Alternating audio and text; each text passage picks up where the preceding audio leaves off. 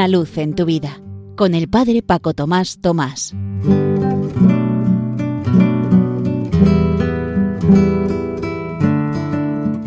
Queridos amigos de Radio María, os saludo muy cordialmente desde la parroquia San José en Las Matas, cerca de Madrid. Hay tres jueves que relucen más que el sol, dice un refrán español. El día del Corpus Christi, jueves santo y la ascensión. Aunque ya vamos destrozando nuestro refranero con eso de que son laborables esas festividades y algunas de ellas ha habido que trasladarlas al domingo. Hoy sería el jueves de la ascensión del Señor. Hoy hace 40 días que hemos celebrado la Pascua de Resurrección. El sepulcro estaba vacío y Jesús resucitado se dejó ver vivo por los apóstoles.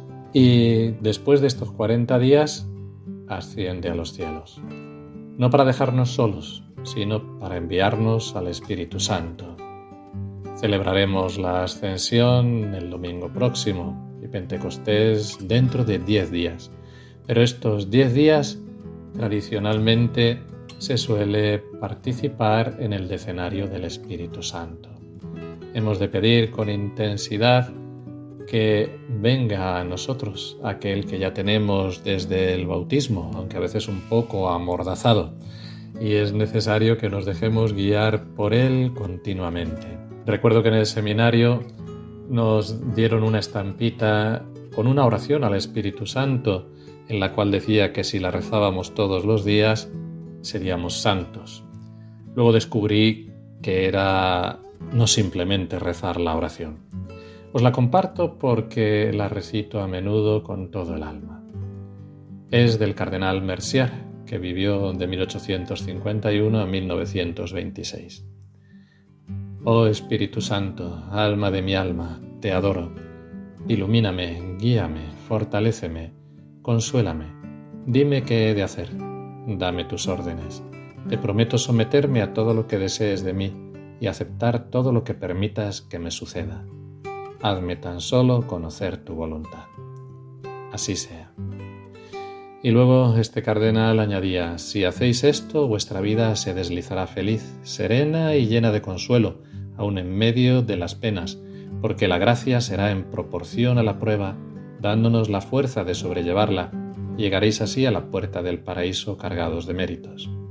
Esta sumisión al Espíritu Santo es el secreto de la santidad el Espíritu Santo, a quien a veces tenemos un poco olvidado. Decía el patriarca ecuménico de Constantinopla, Atenágoras I, contemporáneo del Papa Pablo VI, sin el Espíritu Santo, Dios es un Dios lejano y con minúscula. Cristo permanece en el pasado, el Evangelio es letra muerta, la Iglesia es una simple organización la autoridad es dominación, la misión es propaganda, el culto un arcaísmo, la actuación moral una conducta de esclavos. Todo esto sin el Espíritu Santo. Y continúa diciendo, en cambio, en el Espíritu Santo, Cristo resucitado se hace presente, el Evangelio se vuelve potencia y vida, la Iglesia es comunión trinitaria, la autoridad se transforma en un servicio liberador, la misión es un Pentecostés. La actividad humana se diminiza. Que seamos conscientes de aquel que ilumina nuestras almas y del que tenemos necesidad para que realice la unidad de la Iglesia y nuestra santidad personal. Que este ratito que hemos pasado juntos y toda nuestra vida sea para lo que tiene que ser todo, para gloria y alabanza de Dios. Una luz en tu vida con el Padre Paco Tomás Tomás.